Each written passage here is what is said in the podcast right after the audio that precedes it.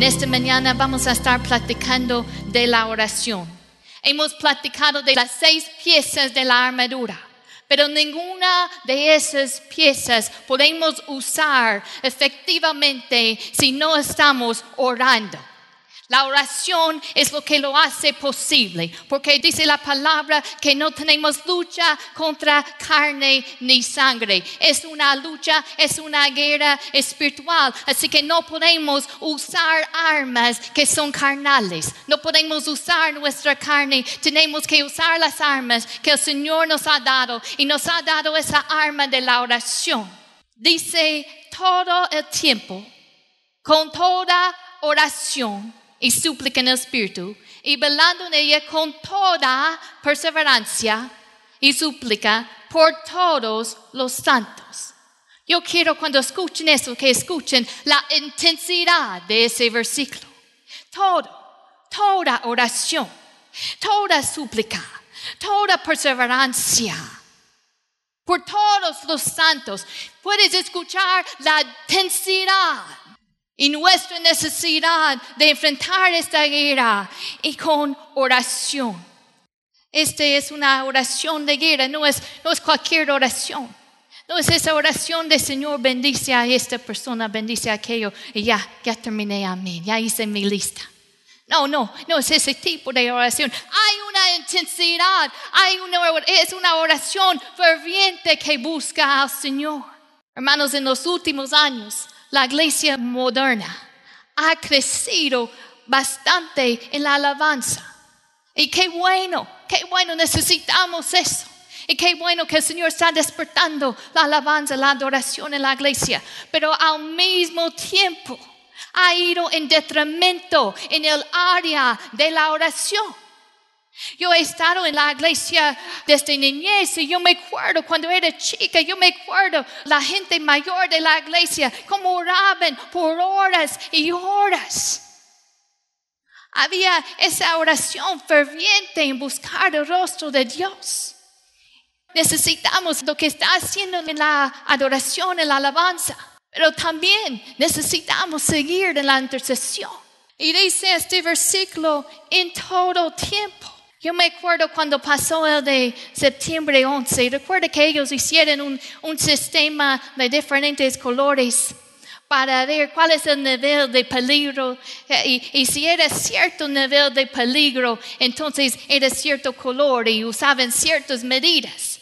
Pero entre más alto el peligro, más alto que era la amenaza, había otras medidas que usar. Y el Señor nos está diciendo, estamos en guerra, iglesia, es hora de levantarte del sueño. No te duermes, no te quedes dormido, pero empieza a buscar su rostro en oración.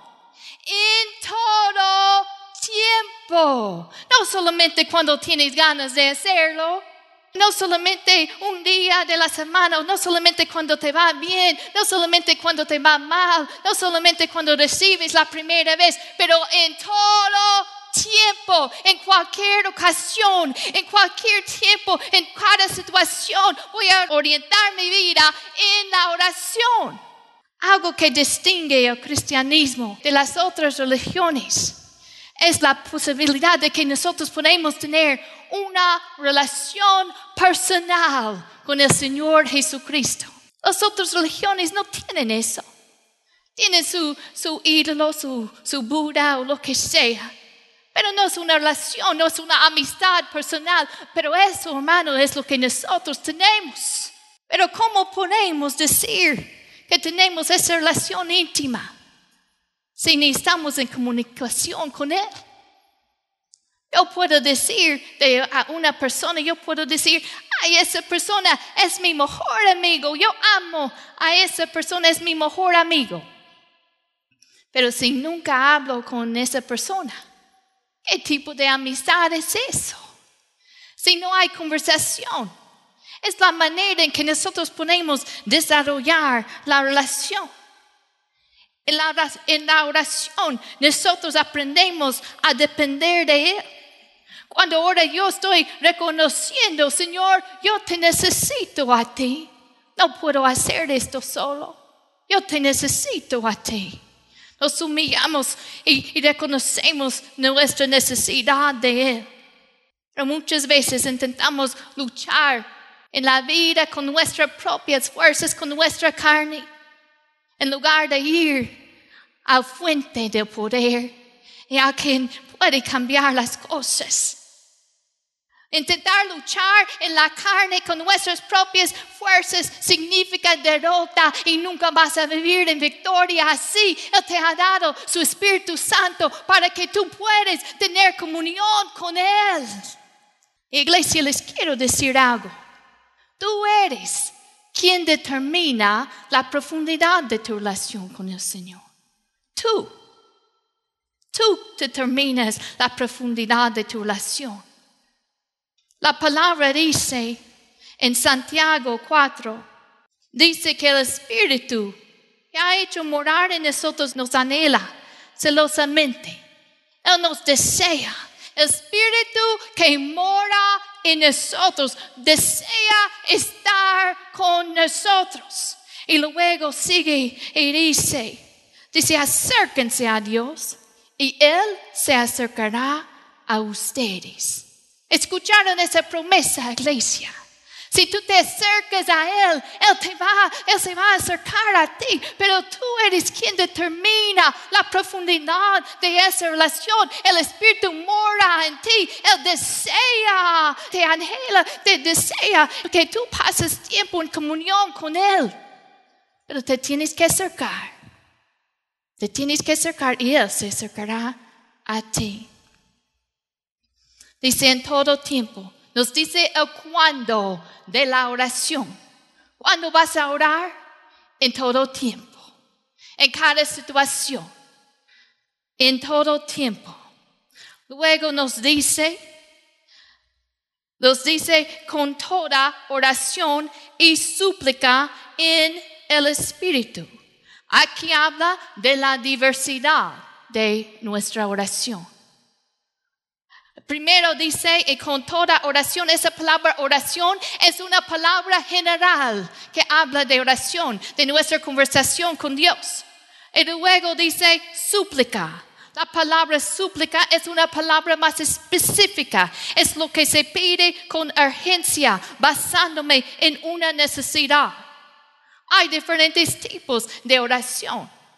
Y muchos de nosotros tenemos, ah, hemos, no hemos disfrutado todo lo que el Señor tiene para nosotros en nuestra vida de oración, porque solamente estamos usando un tipo de oración. Pero hay diferentes, hay diversidad, debe haber una diversidad en nuestra oración. Debe haber una oración de confesar nuestros pecados. Debe haber una acción de gracias, dar gracias al Señor. Debe haber intercesión. Intercesión por los demás, por los líderes. Intercesión por los en mi iglesia, por los en mi familia. Debe haber un tiempo de comunión con el Señor. Debe haber también un tiempo de simplemente escuchar su voz. La oración debe haber un tiempo de orar en tu, en tu lenguaje, tu idioma pero también un tiempo de hablar, de orar con el Señor en otros idiomas, en las lenguas. Pablo dijo en 1 de Corintios 14, dijo, oraré con el Espíritu. Y allí está hablando de las lenguas. si tú ves todo el capítulo, en, capítulo 14, él está hablando eh, de, los, de las lenguas. Dice, oraré con el Espíritu, en las lenguas. Pero oraré también con el entendimiento. Cantaré con el espíritu, pero cantaré también con el entendimiento. Él está diciendo, yo oro en lenguas y también oro en mi propio, con mi mente, en mi propio idioma. En nuestra oración debe de tener los dos. En una semana yo espero, en unas semanas yo espero compartirle de las lenguas, porque yo creo que es para cada creyente tiene, puede disfrutar de este don de, de en su tiempo devocional de hablar en otras lenguas. Y algunos no lo han recibido porque no lo entienden.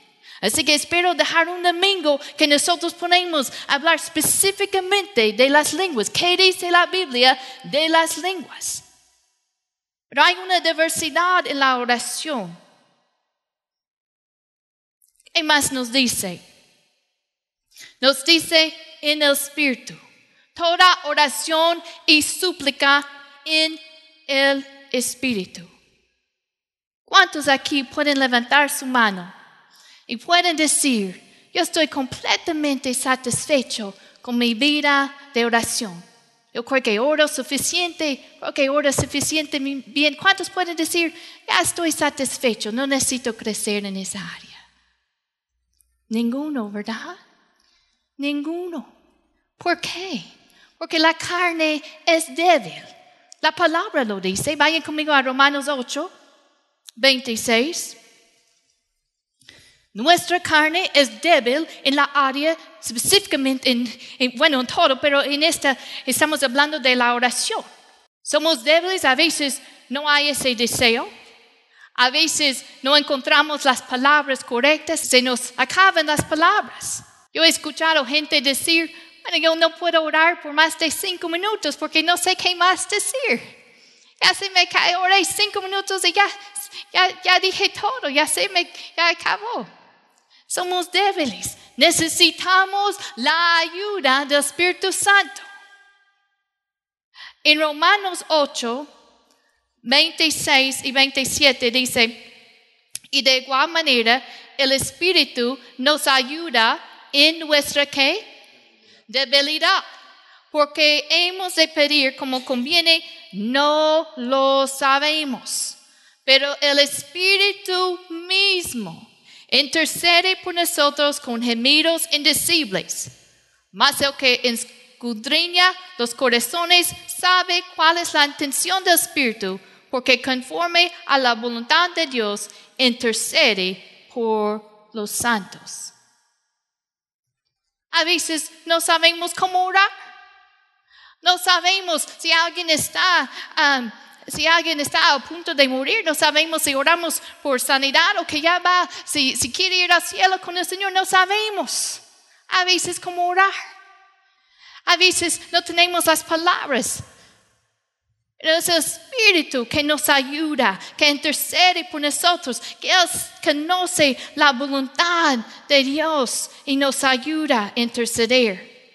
Primero de Corintios 2.10 dice, el Espíritu todo lo escondriña, aún lo profundo de Dios. Porque ¿quién de los hombres sabe las cosas del hombre? Sino el Espíritu del hombre que está en él.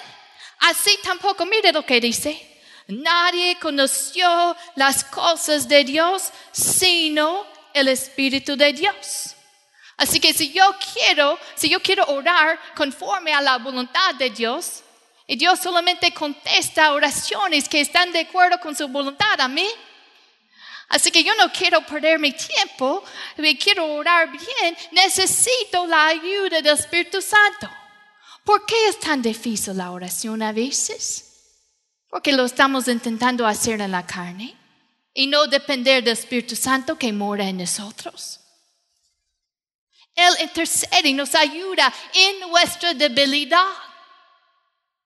Y yo creo que cada uno de nosotros podemos reconocer que nosotros tenemos debilidad en esa área de la oración.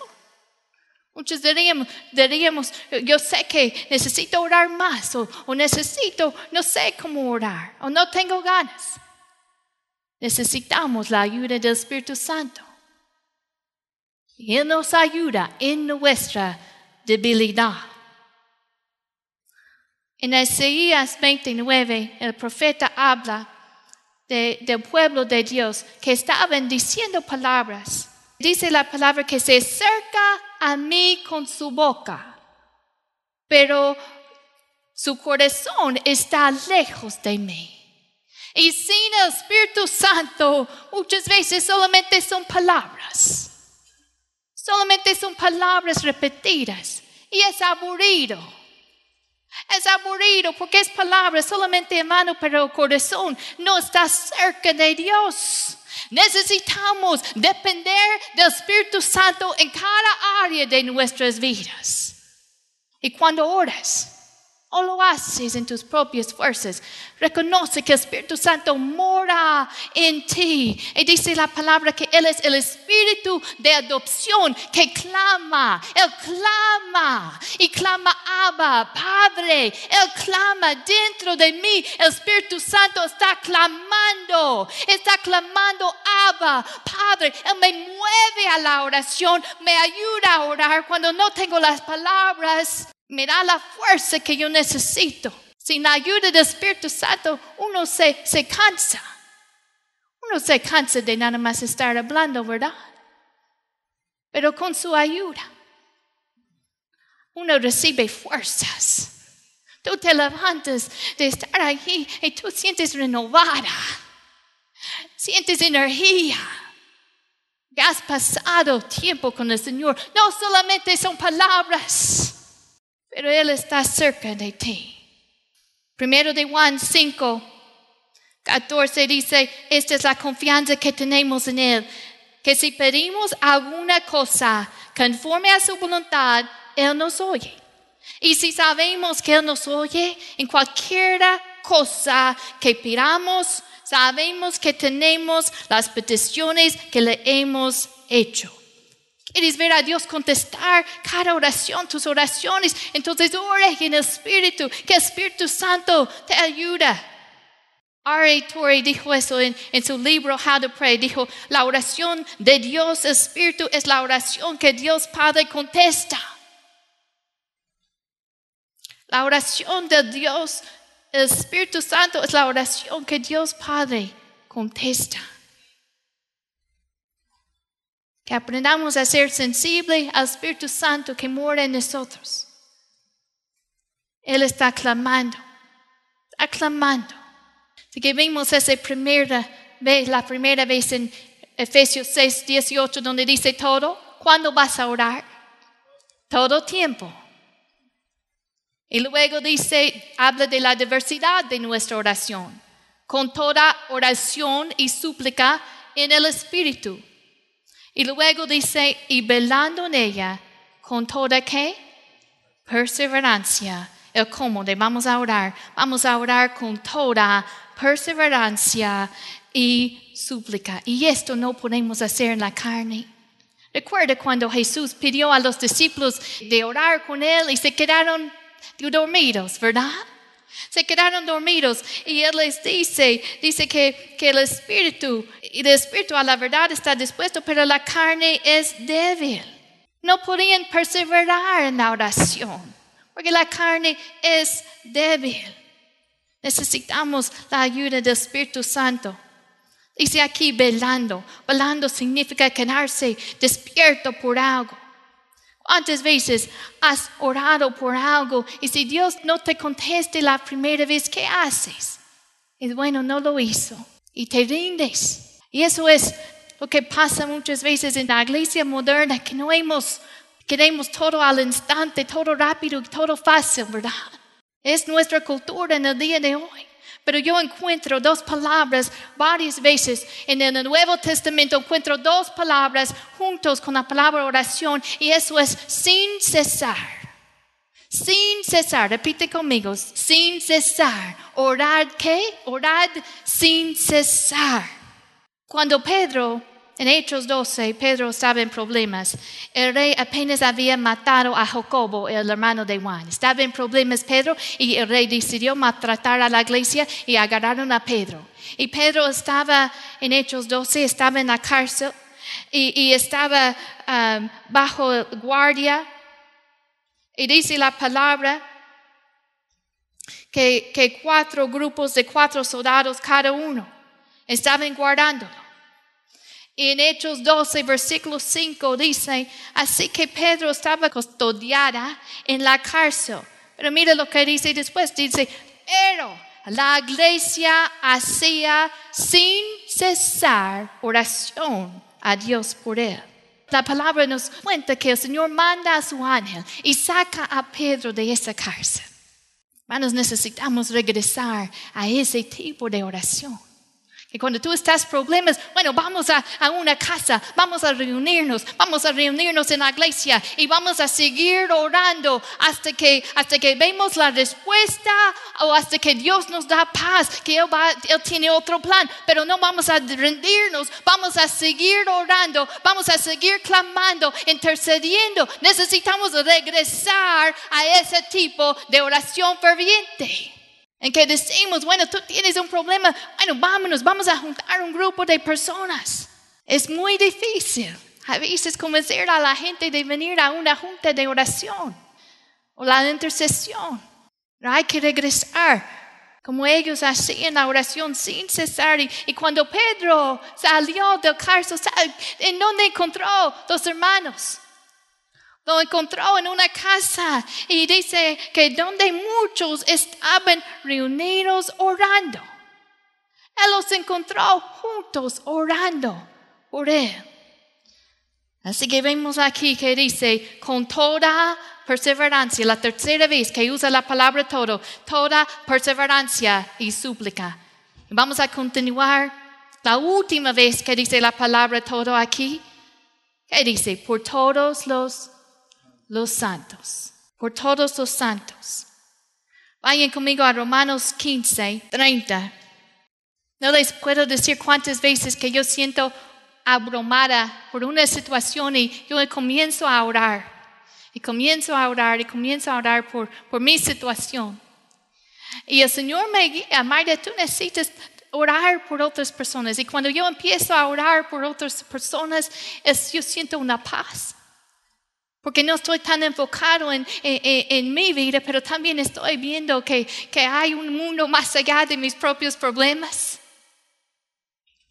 Recuerda cuando Job estaba afligido y todo lo que él pasó, era cuando él empezó a orar por sus amigos. Dice la palabra que Jehová quitó la aflicción de Job cuando él hubo orado por sus amigos. Cuando él comenzó a orar por sus amigos, entonces el Señor quitó la aflicción de Job. En Romanos 15, 30, lo voy a leer. Eh, yo tengo en la nueva versión internacional. Dice, les ruego, hermanos, por nuestro Señor Jesucristo y por amor del Espíritu, que se unen conmigo en esta lucha y que oren a Dios por mí. El gran apóstol está pidiendo ayuda. Yo necesito que se unan conmigo en esta lucha. Recuerda cuando leímos al principio, nuestra lucha no es contra sangre, no es contra sangre ni carne, es nuestra lucha. Recuerdo cuando hablamos del escudo de fe, que el escudo de fe tenía unos enganches en que podía enganchar, juntarse con otro soldado y allí hacían una frente juntos. Si sigamos leyendo en Efesios 6, Pablo dice a la iglesia, orden también por mí, para que cuando hable me sea dado el don de la palabra y de conocer sin temor el misterio del Evangelio. Él dijo, orden mientras estamos hablando de la, de la lucha. Yo también estoy en una lucha. ¿Cuántos pueden decir, yo también estoy en una lucha? Orden por mí. No solamente ores por ti mismo, ora por los demás también. Y mientras estamos platicando de la oración, puedo pedirles un favor. Oren por mí. Oren por mí también. Oren, oren por los líderes de la iglesia, los líderes de la comunidad. Oren por el presidente de esa nación. No solamente ores por tus propias circunstancias. Porque el Señor quitó la aflicción de Job cuando él oró, cuando él hubo orado por sus amigos. Hay una intensidad en este asunto de la oración en todo tiempo. ¿Cuándo vamos a orar?